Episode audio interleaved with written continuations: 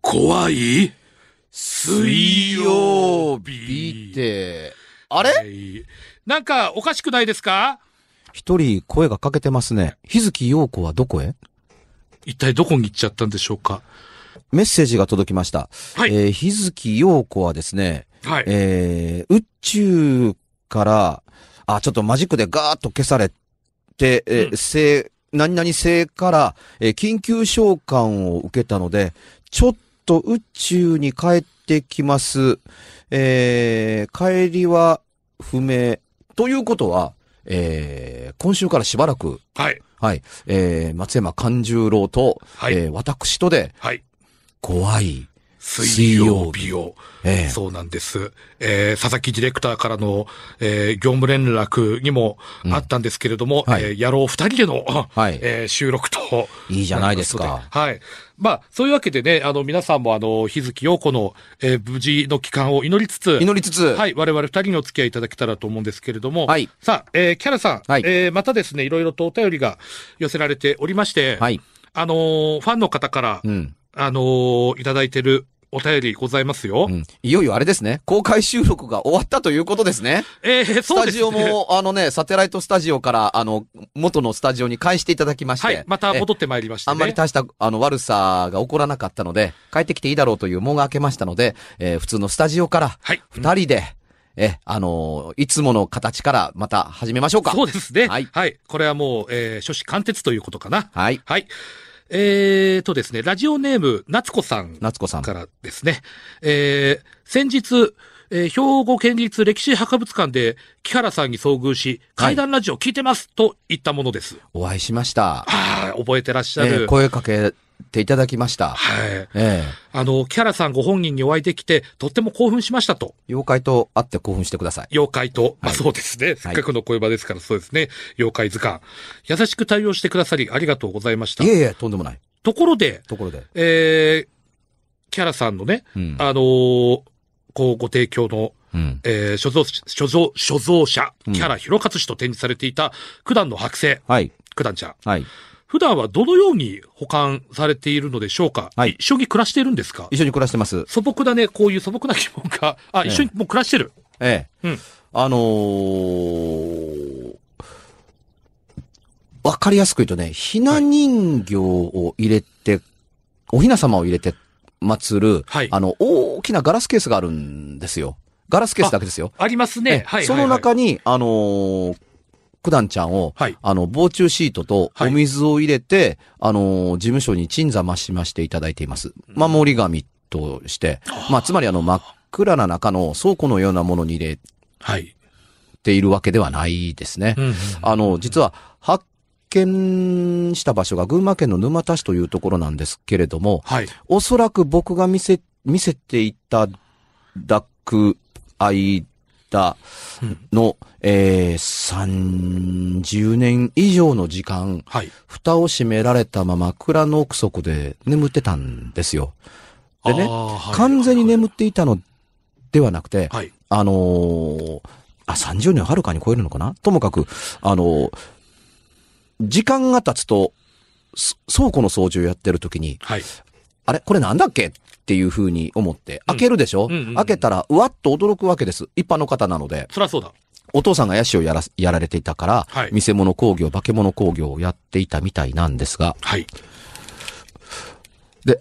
開けたたんびに、こんなのがお家にあったら怖いというので、うんかつてね、お寺さんに持ってってお預かりいただけませんかと、したことがあったんですって。うんうんうんうんまあ、寄進したいです。はいということなんでしょうか。はいで、あはいはいはいはい、えー、それはどのようなものですかっていうので、パカッと開けると、はい。顔色が変わって、いや、うちではちょっとそれは。うん。で、蓋閉めて、また何年か経って、あ、これなんだっけって開けると、うわっと思って。で、今度は神社にも、そういえば前はお寺さんで断られたからだった、はい今度は神社に持って行きましょう。はいえー、神主さんに見ていただいて、うわあ、すいません、ちょっとうちではこういうものは、っていうので、えー、で、また再びその倉庫の奥にっていう形で、二度、光が当たったということは分かってるんですが、はいまあ二度とも断られて、はい。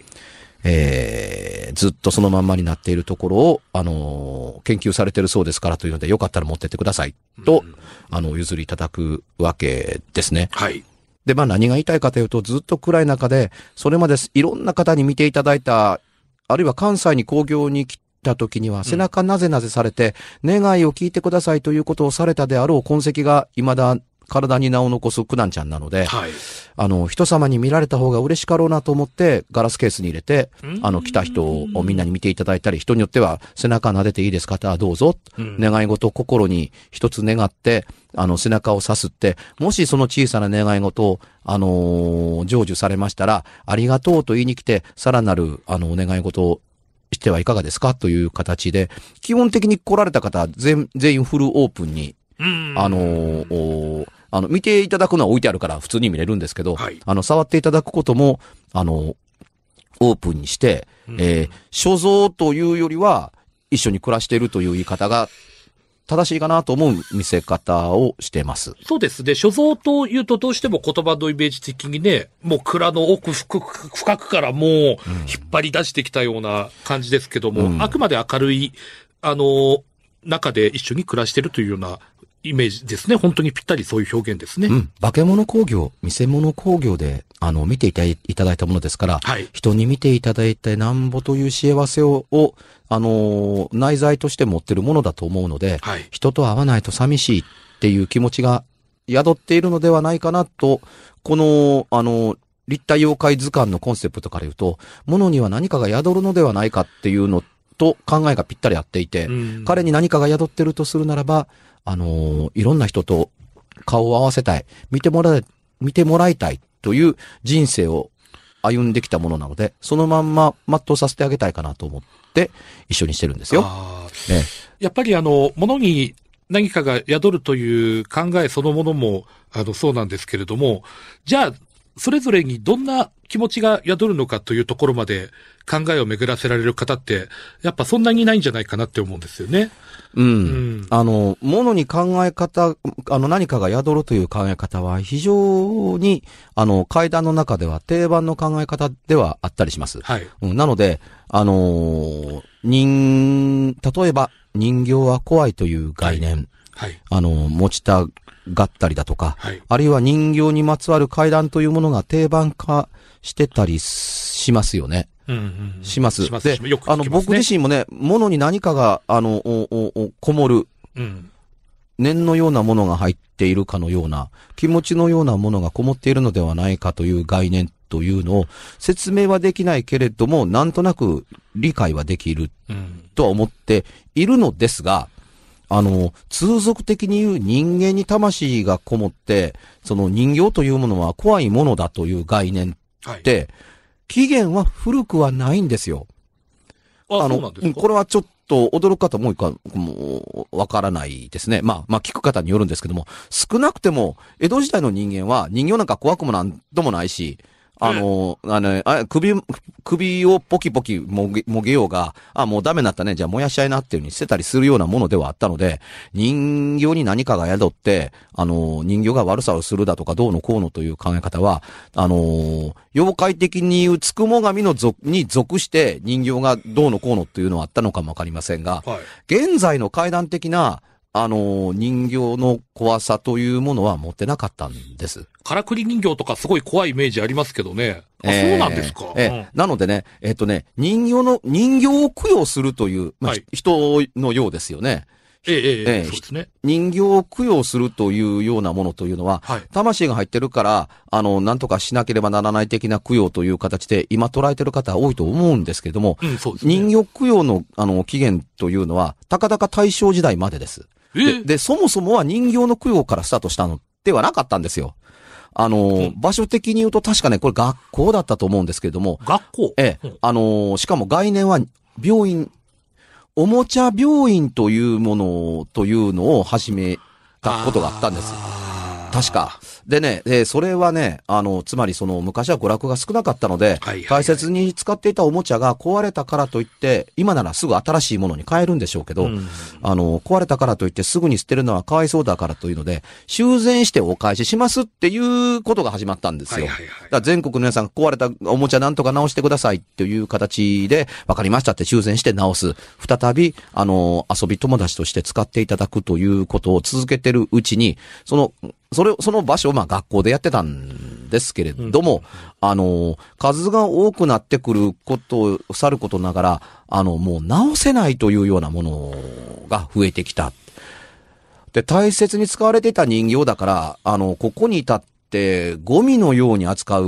のもはばかる。もう直せなかったら捨ててくださいみたいな感じで来てるわけです。何もこもってないもんやという概念の方が強いので、もう直せなら捨ててくださいっていうふうに。そ、大事にどんだけやってたかではなく、まあ使えないならもう捨ててください。それが溜まってえーくると、捨てるにしてもかわいそうだから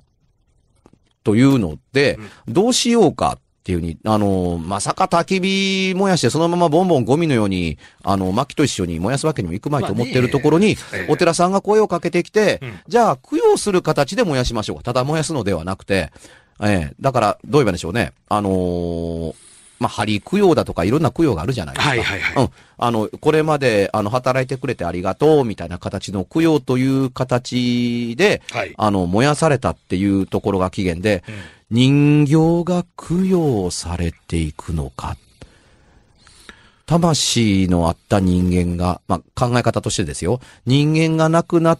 て、あの、この世に残らないように魂を上げてやる、上げるように供養しようかというような概念と合致したんですかね。人形にも心が宿っているから、あの、ちゃんと供養してあげないと、うん人形がどのようなことを始めるのかわからない、などというね、階段的に使い勝手に、勝手のいい概念と合致して、というところで、えーね、えー人形にまつわる話がやがて増えていくという、あの、土壌ができてくるわけですけれども、つまりこの土壌ができる前は、人形は、あの、怖いアイテムの部類には入ってはいなかった。うーん。ということになりますが、あのー案外古くはなくて新しく始まってるのを昔からあるものだという形で伝わってることも多かったりするんですよ。あの、青森県下北半島の恐山というのは、霊山ではあった、ことあったですけど、こんな霊山ではなかったんです。あの、戦後になってから今みたいな風になったので、あの、江戸の頃から昔から、あの、霊場として霊が集まってくるようなだとか、いた子さんがいっぱいいるような場所だという概念は、あれ戦後に作られたもので、元はああではなかったんですよ。昔からそうやと思ってたりする場合が多いですけども、あのー全然違います。人形がでもいい例だと思います。身近にある階段であるにもかかわらず、そんなに古い概念でもないどころか、昔はそんなこと全然やってないからというので、あの、昔の本には人形の階段はほぼ出てきません。やっぱり後からついたイメージが格段、あの、急激に広がっていったがゆえ、というか、あ、それが本当に昔からそうだったような。うんでも、木原さんさっきおっしゃってたように、元は、その、ぶえーおもちゃ病院、うん。あの、がやっぱ起源だという。うん、確かそうだったと僕は記憶しています。拙者もね、子供の時に、ええあのーこう、ウルトラマンとか仮面ライダーの人形を買ってもらって、ソフビでしょ装備、やっぱ男の子ですから、なんかこう、戦わしたりするわけですよ。しますね、ね当然。で、やっぱり当然、こう、あちこち、まあやっぱ壊れたりもするわけなんですよね。うん手とか足とか。うん。で、あのーこう、やっぱり母上から言われたのは、やっぱりそうやって手とか足とか壊れてお人形さんかわいそうみたいな。まあ、それぐらいのことは誰だと思うでしょでもそれを言われてでも、はってやっぱ思ったわけなんですよね。う。うん。こう、お人形に、お人形さんに対して、物に対してやっぱりかわいそうって思える、うんやっぱそういう、なんていうんですか、こうき気持ちと言いますか、人間としてのそういう気持ち。これは、あの、その時に言われて、初めて気づいて、またそれも優しさの一つじゃないかなって、思ったんですまよあ、あね。の、大事にする気持ちや、それまで無事に使わせてもらったものに対する感謝の気持ち、ええー、大切にしたいですし、それで十分でしょう。え、はい。あの、昔と違っ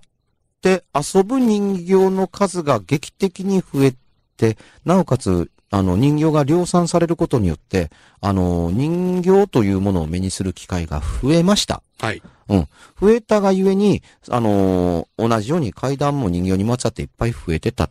増えてったんでしょうがというところですけど、気をつけなければいけないのは、人形イコール階段とそう簡単に結びつけてるのはいかんよというのと、ええ人形だから、あのーこういうことが起こった当たり前なのだ的に言ったり語ったりするのも正しくはありません。あの、ごく一例でこういうことがあるというのがたまたま重なるというそんなことがあるぐらいのものであって、そして、あのー媒体としてそこの話の中に人形が介在してますけど、本当にそれが原因であるかどうかだとかっていうのが分かったもんじゃないっていうことが分かった上で、喋ったり語ったりする方が、まあ正しいですね。そこに人形があったんですよっていう形でオチにされると、いやいや、それ別に人形の生徒は限っとなんでしょっていう。ああ。まあ確かにね、一口に人形つっても、あの、日本人形だったり、フランス人形だったり、さっき、ソフビだ、ぬいぐるみだって、そういういろいろありますけれども、うん一括りにされて、それが、ね、人形って一括りにされて、やっぱ全部怖いもんみたいに思われたら、向こうだって確かにまあ気悪いですよね。うんまあ、それもそうですしね、うんあのー人形って念がこもるじゃないですか、気持ちがこもるじゃないですか、みたいなこと当たり前のように喋られたり書かれたりしてるのを見てると、いや、そうとは限らないでしょうっていうふうに、そういう目的で作られてるわけでもなんでもないわけだし、うんっていうとこだったりするので、あの、ないとは言えないですが、あの、そうなるためのものではやはりないのだうんっていうふうに思っておかないと、人形さえ出しておけば階段の原因や見せ方としてはごく簡単に成立化しやすかったりなるので、うんそういうことに迂闊に、あのーまあ、使ったり語るのは要注意が必要だなと、僕個人は思うんうんですがね、うんあの、わかりやすく言うと、パッと振り返ったらそこに人形が置いてあった、さっきまでなかったのにというのは、はい。それは確かに人形が自主意識でそこに現れたかのように見えるかもわかりませんが、第三者の別なものが人形をそこに置いて僕はここにいるよっていうふうに、第三者が置いたかもわからないじゃないですか。まあそうですね。うん。でもそこだけ見てる、抜き出して見てると、あ、人形が自分の意思でそこに立っているっていうふうに見えたりするわけですよね。単純に言ってもこの二つがあります。誰かが人形を持ってきたのか、人形がどうのこうの、どっちもこの世ならざるものとの関わりかもわからないけれどもというとこですが、ここで人形だけ怖がってたら、あのー人形を持ってきた第三者はほったらかしになるわけですから、はい。っていうふうになりますよね、というので、あの、人形の階段特に気をつけているのは、人形だから成立がたやすいという考え方を持つのは、あの、難しくて怖いことだと、一応は思っているので、うんうん結構気をつけて書いたり取材してるものだったり、も、もののジャンルだったりするんですよ。うんうん、だから、やったらめったら人形の階段が僕の本には載ってないんですが、落としてます。うんうん、書いてないんです。あ、そうなんだ。メモのまんまで残したり、原稿にしたけれども、うん、見送ろうっていう風にしてるものがね、多々あります。まあじゃあ、ある、あるのはあるんですね。結構。うん、結構ありますけれども、あるというのが僕にとっては気に入らない。なるほど。うん。おかしかろう、というふうに思う。だって、あの、当事者そのものが人形ありきでスタートするところからして疑問を僕は感じるんです。うん。それはあなたが人形だからと最初に決めつけてかかるファーストインプレッションで決まってるのであって、うん。本当の違う原因が何かあるかという概念を持ったりしてるんだろうかっていうふうに。さっき言った通り、いつ見ても人形がここに置いてあるんですはい。っていうのは、本当に人形のには意志があるんだろうなという考えをもとにっていうところからスタートしてるとするならばうん、それは都合のいいように見えてる導き出された答えだったりするので、果たして何が内在して、というか、いたずらの概念だ、人間のね、はい。いたずらの概念のどうのこうのというのは、一切削除するの、されている可能性もあったり、いいするのと、あのーその場所に人形がいることに何の意味があるのかがさっぱりわからないはい。と、ナチュラルに思ってるだけ、なんですよ。うん。あのー意思あるものだと言いたいのであるならば、なおのこと、本棚の上でなきゃいかんのか。いっつも本棚の上ってどうなんだっていうに。うん。あの、だから、一度過去に書いたもので、あ、これはほんまかもなと思って書いたりしたけど、それと重複してるものは、そんなに全く同じエレメントではあるまいと思うから、過去に書いたので、まあ、とりあえずまだ書かなくていいかっていうふうに置いてる話が、取材はしてるんですけれども、多かったりはします。うん。うん。しかし、もともとそれを恐れる文化というのは、そうそうあったわけではなかったんだということも、忘れてはいかんかったりするわけですね。うん。やっぱ階段なすもの、ある程度は、こういう怖がり方はいつからあったんだろうなというのは、思っていいことだったりするとうん。思うんですよ。珍しい形でね、なんか、い一回目の放送終わりましたね。そたうでだす、ねちょっと嬉しかったのは、人形を怖がる概念って古くないよっっていうふうに言えたのは嬉しかったです。怪談番組としては。いや、でもこれはね、本当にあの、この場にいる拙者だけじゃなくて、ラジ聞いてる皆さんもですね、はっって気づかされた方々多いんじゃないかと思いますよ。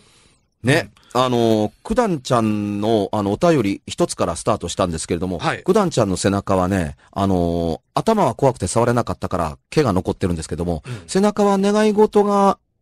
を、を込めてなぜられたから、舐めされてるんですよ、綺は麗いに。はいはいはい。だとすると、彼の体の中にはね、莫大な人間の量の、あの、願いがこもっています。はい。しかし何も起こりはしません。うん。おそらく相当の人数がなければ、これだけ綺麗に、あの、牛皮は舐めされないというぐらい舐めされてるのに、はい。何も起こりません。しかも、ドストライクに願いを込められてるにもかかわらずにですよ。うん。ということは、こもらないのだ。うんという言い方もできる証明が九段ちゃんであったとする。あるいは、それぞれ小さな願いを叶えて差し上げたので、そうね、その願いはみんな何らかの形でし、もうなくなっているのだ。というものなのかもわかりませんが、いずれにしてみても重要なのは、何も起こりはしないのだ。九段ちゃんは何も怪異を起こさないっていうことで、えー、あることは事実です。えー、人形よりはもうちょっといろんなものがこもってるものですからね。はい剥製ですから。そうですねしかもみ、化け物工業に使われた見せ物の剥製ですから、はい。もっといろんなものがこもっているはずなのですが、何も起こりはしません。仲良く一緒に暮らしています。ここにね、あのー普通の人形にだけ特別に起こるという、人の形のしたものだから起こるのっていうふうに、右に左に考えるのはどうかなと思ったりするところが、えー階段をかけてるところの根本だったりしますというところで、さあ、10月になりました。 10月、はい。今日が、えー、10月5 5日で。す。はい。はい。10あり月5日でございます。がとうございます。私、えー10月5日に、えー本を発売しました。イエーイ講談社から。イェイえーぜひとも本屋さんで買ってください。もう一つのバルス、宮崎駿と天空の城ラピュタの時代、天空の城ラピュタのびっくりするような、あの、お話と、宮崎駿監督がどこにもほとんど見せたことのない、語られたことのない、スタジオ内での素顔がびっしり書いてある。とっても80年代の、えースタジオ内風景を描いたつもりですので、ぜひ買ってください。講談社。なんと1000円と、えー税別ですが、1080円で買えます。 !1080 円ですよ安くいたしました。うんえーぜひとも買っていただきたいというところなのと、えー10月の7日から島根県松江市で、えー7日にえー怪談談義として、えー小泉ボンさん、4代目の小泉八雲と僕とで、えー水木しげる先生をテーマにトークやるのと、えー8日9日は、松江観光大使になった声優、二代目磯野波平茶風林主催する、えー、あやかし会やくもという会談朗読会がありますので、ぜひとも松江の方にいらしてください。かんちゃんははいよ。えー、10月に入りましてですね、えー、10月の22、23日とですね、うんえー、2日続けて拙者はですね、鳥取に参ります。お、近いね。はい。えーとですね、えー、22日の方はですね、えー、鳥取の某所でですね、うん某所なんかいえー某所。まあ、まだですね、あの、場所やですね、あの、時間等々ですね、まだ明らかにされてないっていうのもあるんですけれども、うんはい。えー、会談イベントに、うん。はい、えー、出させていただくことになりまして、うんえー、そして23日、翌23日はですね、えー、第6次米子映画事変というですね、うんえーイベントでですね、うんあの、今回お話をいただきました鳥取ダラズプロレスという団体のですね、試合もございまして、うんそちらに出させていただきます。はい。えー街中が映画館になる2日間、いろいろ楽しいイベント盛りだくさんですんで、また詳細はですね、えー、わかり次第随時、ブログ、ツイッター等で、はいえー上げ、アップしてまいりますので、皆さんチェックはお忘れなく。はい。えー最後に、神戸ポップカルチャーセッションというのが11月の26日の土曜日に開催されます。えー詳細は、あの、放送でどんどん明らかにしていきたいところですけども、午前11時から午後の10時まで時間びっちり、いろんなことがあるらしいです。はい場所は神戸市長田区の双葉あの学舎で、入場は無料なんですが、なんと我々も出張します。コア水は午後からの予定で、私も特別な、えーアニメの話をしようかなと思っていたりしますので、11月26日は皆さん、スケジュールに、神戸ポッポップカルチャーセッションと書いて開けといてくださいね。もう押さえといてください。お願いします。はい。